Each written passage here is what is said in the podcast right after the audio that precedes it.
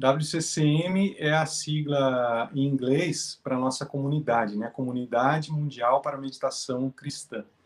Ela Legal. foi fundada em 94, 93, na verdade, é, mas a, a, as atividades da comunidade em si, elas começaram bem antes, começaram lá nos uhum. anos 70 com um monge inglês. A comunidade em si, ela, uhum. ela é um uhum. sonho do monge inglês chamado John Main, né? Dom uhum. John Main. Ele foi um monge inglês, é, é, irlandês na realidade, uhum. e ele teve contato antes de ser monge, né? Ele foi soldado, é, é, é trabalhou na, na área diplomática, né? Do, do, do, do governo britânico. E quando ele uhum. era jovem, então ele foi para Malásia.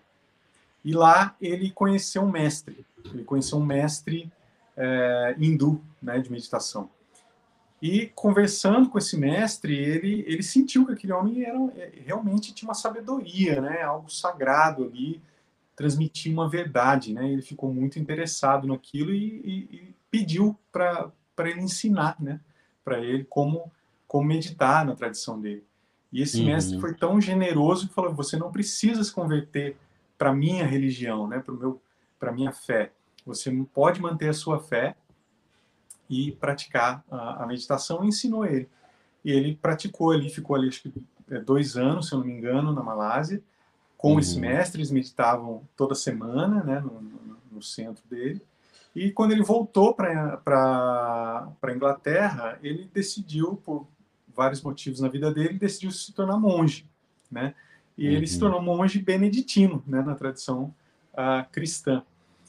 Só que quando ele comentou com superiores dele, né, que ele praticava meditação, ele encontrou naquilo, naquela prática, uma verdade, um contato íntimo com Deus, né, naquela prática, é, ele foi proibido de meditar. Eles disseram para ele: isso não é cristão, você não pode fazer isso.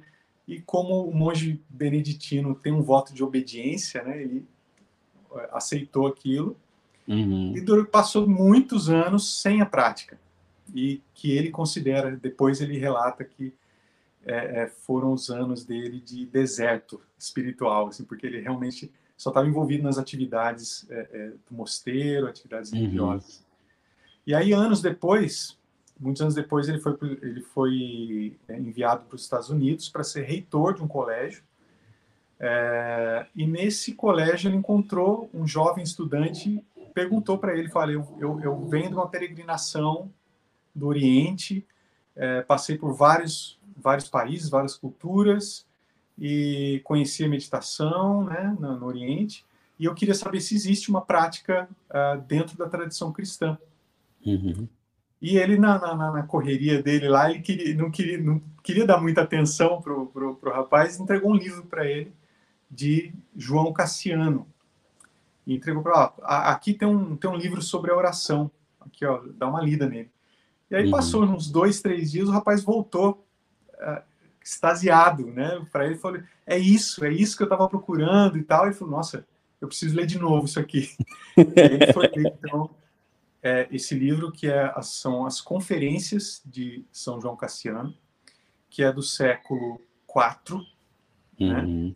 E ele, é, João Cassiano, é um dos padres do deserto, né? É uma tradição dos cristãos primitivos, lá desde o início do cristianismo até o século VI, mais ou menos. Uhum. Foram pessoas, né, homens e mulheres, que deixaram suas cidades, suas comunidades, foram para o deserto buscar o encontro com, com, com Deus, né? Uhum. Um encontro mais profundo, viver de uma forma diferente. E aí, nessas conferências, tem uma, a conferência 9 é, de João Cassiano, que é sobre a oração. E aí ele conta o encontro dele, porque ele também é um monge que veio, é, é se eu não me engano, da Alemanha, é, não lembro a região exata, mas uhum. ele saiu na época dele buscando esse, esse encontro mais profundo, que ele já achava que a vida no mosteiro era muito. É, era uma religiosidade superficial, né? Uhum. E aí ele passou por vários mosteiros na Europa e é, ouviu dizer, falava, você precisa encontrar o, as comunidades do deserto. E chegando, então, a, na região da, da Síria, se eu não me engano, né, é, uhum. várias regiões desérticas ali é, é, tinham essas comunidades, com muitas pessoas que viviam em oração e, e, e trabalho, né? E ele encontrou então o Abba Isaac, que era um dos, dos mais famosos até na época, mais sábios padres do deserto. É, e ali ele sentiu, falou, encontrei João Cassiano, né? Sentiu que encontrou ali um mestre mesmo, alguém que falava por experiência, né? De um encontro uhum. com Deus. É, e o Abba Isaac passou a ensinar ele, então, no que eles chamavam de fórmula, né? Que é você escolher um pequeno trecho da, das escrituras ou mesmo uma palavra e sentar em silêncio na sua cela, né? É, e repetir aquela palavra até que é, é, você até que você realmente é, é, diminua o ruído né, dos pensamentos, uhum, da, uhum. da, mente, dos desejos, né, de tudo isso, você desapegue de tudo isso para seguir exatamente os ensinamentos de Jesus. Uhum. Então, depois dessa redescoberta dele, ele redescobriu a tradição dos padres do deserto é, uhum. e essa fórmula, esse jeito de orar, que ele falou: Isso aqui é é idêntico ao que eu fazia, o que eu aprendi com o mestre hindu. É um mantra. Né? Um mantra é uma palavra oração, uma palavra sagrada que você repete. Uhum. Com esse intuito de você se afastar dos pensamentos e é, é, é, é uma jornada da mente para o coração, né? como ele fala. Então, ele redescobriu isso e daí, a partir daquele momento, ele falou, é isso que eu preciso levar para as pessoas e começou, então, a criar grupos de, de meditação. Ele chamou de meditação cristã Uhum. E isso começou a crescer, crescer. E após a morte dele, né, o sucessor dele, que é hoje nosso diretor espiritual, que é o Dom Lawrence Freeman, que fundou realmente a comunidade mundial para a meditação cristã e, e levou isso para o mundo inteiro, né? Leva isso para o mundo yeah. inteiro até hoje. Mas voltando à sua pergunta, quando a gente fala em meditação segundo John Main, ele está uhum. realmente falando dessa meditação mais no sentido oriental, que é, é o não pensar, né? Uhum. se afastar dos pensamentos.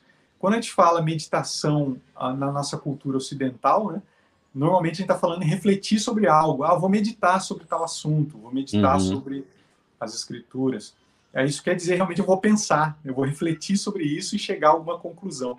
Quando a gente fala meditação, a gente está realmente falando mais alinhado às tradições orientais, que é você uhum. se afastar do racional, né, e, e, e ir mais para o lado intuitivo e mais para é, em direção ao coração que a gente fala, Sim. coração para as tradições de sabedoria, né?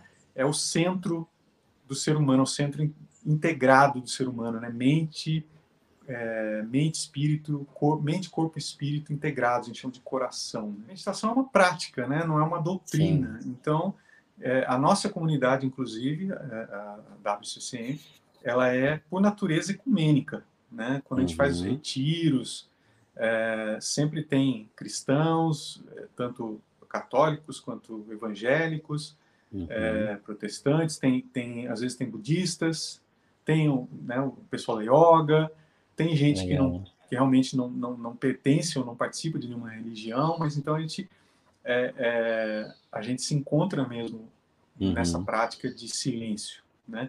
E as pessoas vão experimentar aí por, por conta própria, né? Uma, é, um, é uma prática individual e pessoal, mas a gente Sim. sempre recomenda essa também assim é, essa prática em grupo, porque a gente se fortalece uhum. junto, a gente se encontra no silêncio, né? Mesmo sem falar, a gente cria um outro tipo de, de, de conexão. Né?